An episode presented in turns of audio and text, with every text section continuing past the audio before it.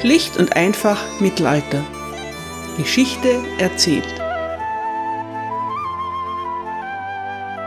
Hallo meine Lieben und herzlich willkommen zu Teil 1 England im Hochmittelalter, Folge 35. Der Sieg in Akkon ist ein enormer Prestigeerfolg für die Kreuzfahrer. Realpolitisch ist seine Bedeutung geringer. Die lateinischen Christen haben nun zwei Häfen anstatt einem. Der größte Teil des Königreichs Jerusalem aber ist immer noch unter Saladins Kontrolle.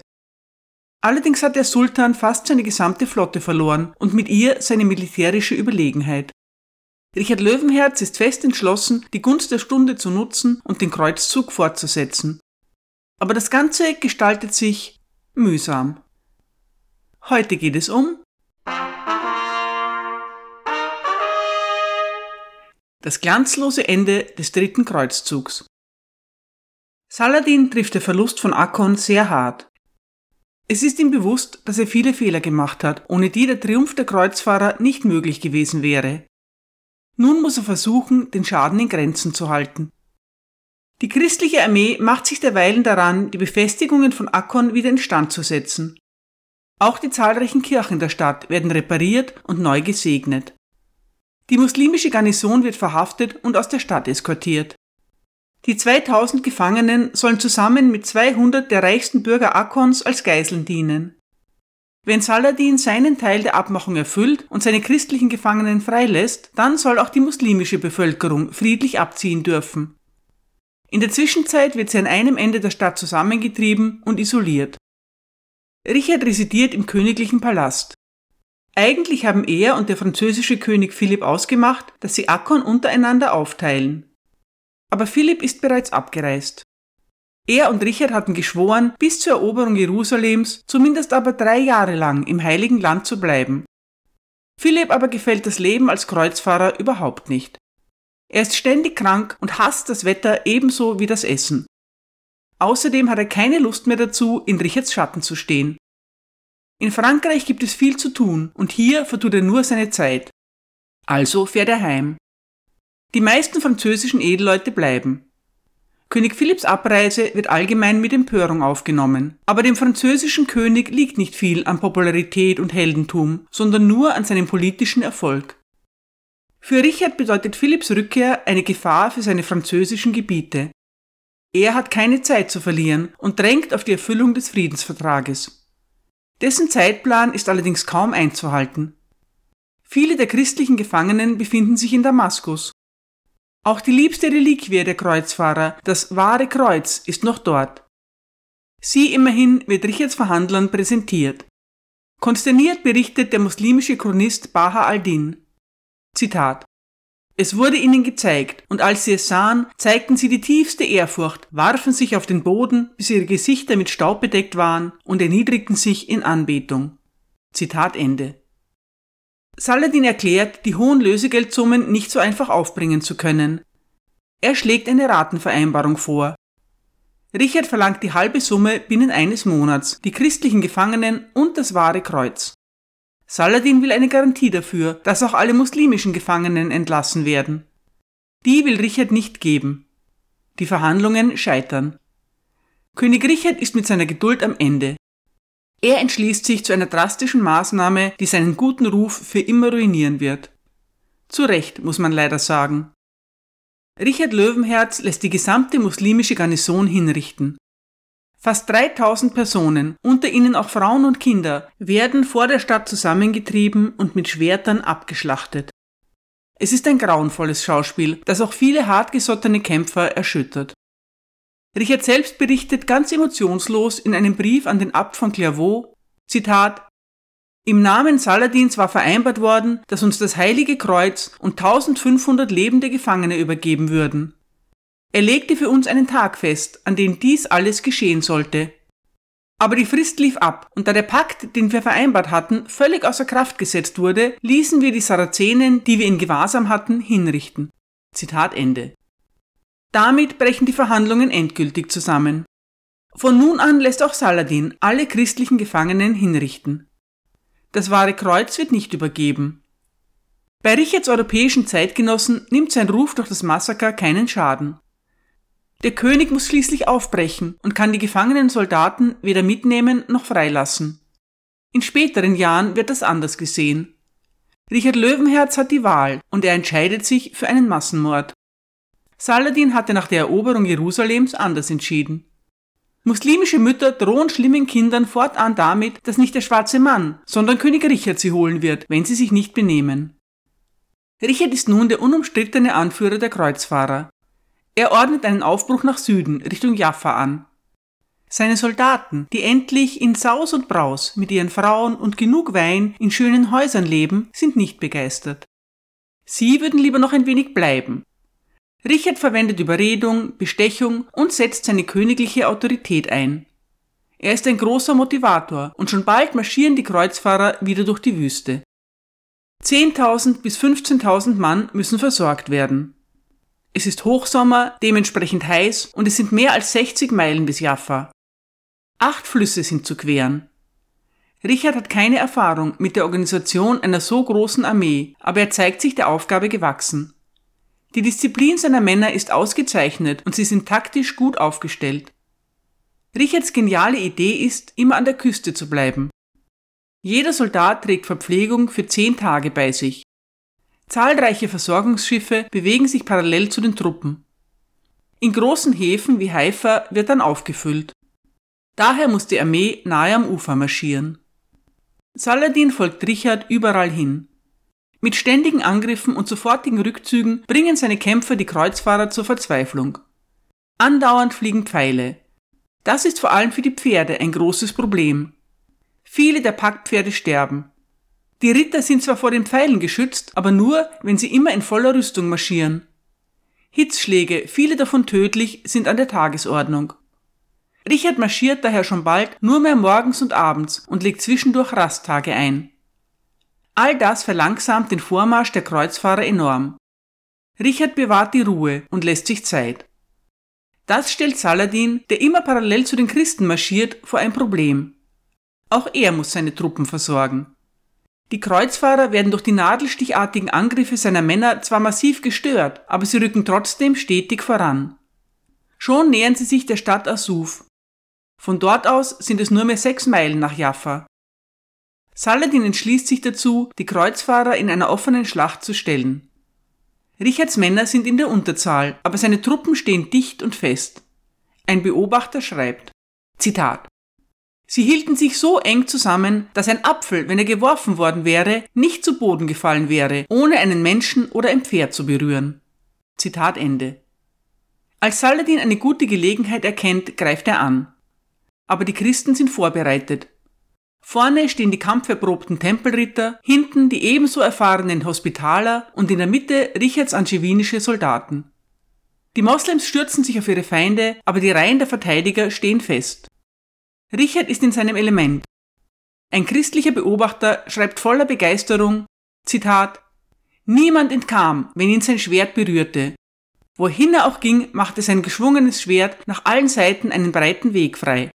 Er setzte seinen Vormarsch mit unermüdlichen Schwerthieben fort und schlug diese unsägliche Rasse nieder, als würde er die Ernte mit einer Sichel schneiden, so dass die Leichen der Türken, die er getötet hatte, den Boden über eine halbe Meile lang bedeckten. Zitat Ende. Es wird ein großer Sieg für die Christen. Die Schlacht von Asuf macht Richard Löwenherz endgültig zur Kreuzfahrerlegende. Die muslimischen Truppen werden nicht vernichtet, aber schwer gedemütigt und demoralisiert. Saladin weicht mit dem Rest seiner Männer zurück. Damit ist der Weg nach Jaffa frei. Noch am selben Abend zieht Richard in die nahe Stadt ein. Nun hat er eine perfekte Basis für einen Angriff auf Jerusalem. Saladin fürchtet, dass Richard auch Askalon angreifen könnte. Askalon in feindlicher Hand wäre eine Katastrophe für die muslimische Armee. Das würde die Straße nach Ägypten und damit Saladins Versorgungswege blockieren. Der Sultan trifft eine harte Entscheidung. Bevor Askalon in christliche Hände gerät, muss es zerstört werden. Saladin hadert schwer mit seinem Plan, aber am Ende sieht er keine andere Möglichkeit. Laut einem Chronisten sagt er, Zitat, Gott ist mein Zeuge, dass ich lieber alle meine Kinder verlieren würde, als einen einzigen Stein aus den Mauern von Askalon zu brechen, aber es ist Gottes Wille. Die muslimische Sache verlangt es, daher muss ich es tun. Zitat Ende. Und so geschieht es. Die verzweifelten Bewohner müssen Askalon verlassen. Dann werden die Mauern niedergerissen und die schöne Stadt in Brand gesetzt. Richard hat sich mit seinen Truppen in Jaffa verschanzt, aber er weiß genau, dass er zu schwach ist, um Jerusalem zu erobern. Saladin wiederum kann Jaffa nicht zurückgewinnen. Friedensverhandlungen setzen ein. Saladin verhandelt mit Konrad of Montferrat, Richard mit Saladins Bruder Al-Adil.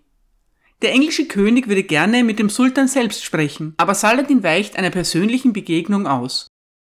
Die Verhandlungen ziehen sich hin. Richard verlangt Jerusalem, alle Gebiete westlich des Jordan und vor allem das True Cross. Das wahre Kreuz ist den Christen immens wichtig. Genau deswegen aber gibt es Saladin nicht aus der Hand. Auch die anderen Forderungen gehen ihm viel zu weit. Schließlich bietet Richard Saladins Bruder sogar die Hand seiner Schwester an. Die empörte Joan weist das Ansinnen, einen Moslem zu ehelichen, weit von sich. Der Plan wird nicht weiter verfolgt. Die Zeit vergeht und keine Einigung ist in Sicht. Saladin bewacht Jerusalem, während Richard damit beginnt, Askalon wieder aufzubauen. Auch die inneren Konflikte unter den Kreuzfahrern sind wieder aufgebrochen. Vor allem zwischen Guillaume Lusignan und Konrad of Montferrat um die Krone von Jerusalem. Richard unterstützt Guy, muss aber verblüfft feststellen, dass dieser allgemein verhasst ist. Konrad ist der haushohe Favorit der versammelten Edelmänner. Richard ist überrascht, aber flexibel. Er ist damit einverstanden, dass Guy ersetzt und Konrad neuer König von Jerusalem wird.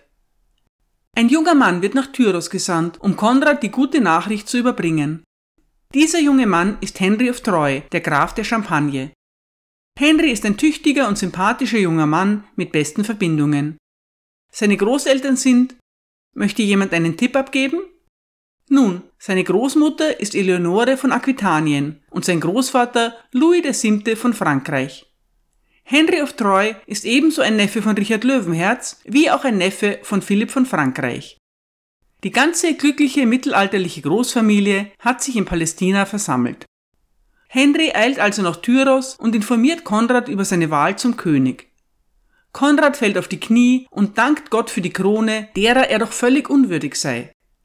Eine hübsche, bühnenreife Vorstellung. Konrad fühlt sich alles andere als unwürdig. König von Jerusalem zu werden, war schon lange sein Ziel, und er hat alles getan, um dieses Ziel zu erreichen. Insofern mag es uns ein Trost sein, dass er als glücklicher Mann stirbt. Denn Konrad von Montferrat bleiben nur wenige Tage des Triumphes.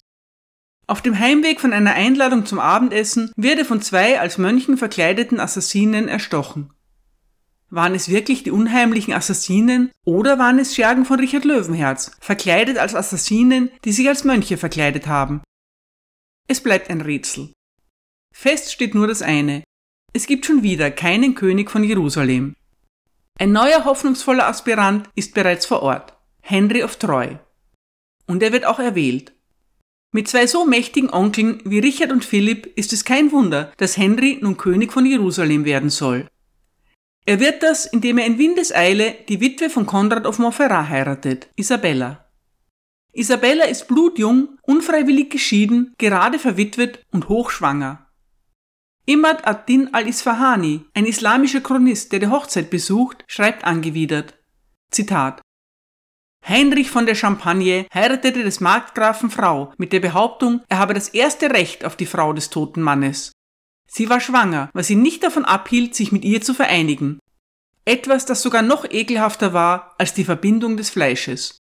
Ich fragte einen ihrer Höflinge, wem die Vaterschaft zugesprochen würde, und er sagte, es wird das Kind der Königin. Ihr seht die Zügellosigkeit dieser verdorbenen Ungläubigen. Zitat Ende. Eine skurrile Geschichte, aber mit einem vorläufigen Happy End. Das junge Paar verliebt sich heftig und wird sehr glücklich. Vorläufig ist das Happy End deshalb, weil Henry bereits fünf Jahre später unter mysteriösen Umständen bei einem Sturz aus dem Fenster tödlich verunglückt. Aber das ist nun wirklich eine andere Geschichte. Der alte König Guy von Lusignan wird unterdessen als neuer Herrscher nach Zypern abgeschoben. Nicht das schlimmste Schicksal, das einen Kreuzfahrer ereilen kann. Guy ist unbeliebt und unfähig, aber er fällt immer auf die Butterseite. Richard versucht zweimal, Jerusalem zu erobern, bricht die Aktion aber beide Male ab. sehr zum Ärger einiger Edelleute, die gerne alles auf eine Karte setzen wollen. Aber Richard ist ein kluger Stratege. Er hat erkannt, dass die Eroberung nicht gelingen kann. Und selbst wenn sie wundersamerweise doch gelingen würde, haben die Christen nicht die Ressourcen, um die Stadt zu halten. Daher kehrt Richard nach Akkon zurück und überlegt, wie er weiter vorgehen soll. Saladin, immer wachsam, sieht eine Chance, Jaffa zurückzuerobern. Er startet eine Attacke und nimmt die Stadt ein. Die christliche Garnison kann sich gerade noch in der Zitadelle verschanzen. Saladin steht kurz vor einem entscheidenden Sieg. Richard verliert keine Zeit. Sofort eilt er den Eingeschlossenen mit einer Entsatzungsflotte zu Hilfe. Vom Strand aus startet er einen gewagten Angriff. Angeblich springt der König hüfttief ins Meer und wartet neben einer Handvoll seiner engsten Ritter an Land. Es gelingt ihm, den Hafen zurückzuerobern und Saladin zu vertreiben, aber seine Truppen sind immer noch gefährlich exponiert. Richard errichtet ein Lager außerhalb von Jaffa und macht sich eilig daran, die Verteidigungsanlagen der Stadt zu reparieren. Saladin startet einen erneuten Angriff. Richard Löwenherz und seine kleine Streitmacht demonstrieren wieder einmal ihre bemerkenswerte Tapferkeit und ihren Kampfgeist. Sie wehren Welle um Welle muslimische Attacken ab. Ein christlicher Chronist vergleicht die Überleben mit einem großen Wunder, über das die Welt staunt, und arabische Quellen bestätigen das. Ein Mitglied von Saladins eigenem Gefolge gibt sogar zu, dass die muslimischen Truppen Angst vor den Franken hatten, verblüfft über ihre Standhaftigkeit. Richard Löwenherz gelingt es tatsächlich, Jaffa zu halten. Ein großer Triumph, der seine Legende als König der Kreuzfahrer weiter wachsen lässt. Seinem Ziel, das ganze Königreich Jerusalem für die Christenheit zurückzuerobern, kommt er jedoch nicht näher. Richard Löwenherz ist krank, schwach und müde. Möglicherweise leidet er an Malaria. Er will nun endlich Frieden schließen. Der Kreuzzug hat sich festgefahren und seine Rückkehr nach Hause wäre dringend notwendig. Im Vertrag von Jaffa, der am 2. September 1192 geschlossen wird, einigen sich die beiden Seiten auf einen dreijährigen Waffenstillstand. Saladin behält die Stadt Jerusalem, gewährt aber unbewaffneten christlichen Pilgern Zugang zur Grabeskirche. Die Christen behalten den schmalen Küstenstreifen von Jaffa bis Tyros. Dieser traurige Rest des Königreichs Jerusalem besteht noch rund 100 Jahre lang weiter. Der dritte Kreuzzug ist vorüber. Er ist kein so trauriger Fehlschlag wie der zweite Kreuzzug, aber letztendlich wird das große Ziel nicht erreicht. Nicht nur Richard ist am Ende seiner Kräfte, sondern auch Saladin. Der Sultan möchte sich gerne auf eine Pilgerfahrt nach Mekka begeben, aber die Staatsgeschäfte rufen ihn nach Damaskus. Dort stirbt er im März 1193 im Alter von 55 Jahren. Saladin hinterlässt 17 Söhne, 35 Neffen und einige Brüder. Das kann nicht gut gehen. Alle beginnen sofort damit, heftig um das Erbe des großen Mannes zu streiten. Das Ayyubidische Reich überlebt seinen legendären Gründer Salah al-Din nur um rund 30 Jahre. Saladins großer Gegner Richard Löwenherz ist froh darüber, endlich abreisen zu können. 16 Monate nachdem er in Palästina gelandet ist, macht sich der englische König auf die Heimreise. Er hat fest vor, zurückzukommen und Jerusalem endgültig zu erobern. Das ist ihm nicht vergönnt. Auf den heldenhaften Kreuzfahrer warten andere Herausforderungen. Als Saladin in Damaskus stirbt, befindet sich Richard Löwenherz völlig unerwartet in deutscher Gefangenschaft. Danke für eure Aufmerksamkeit.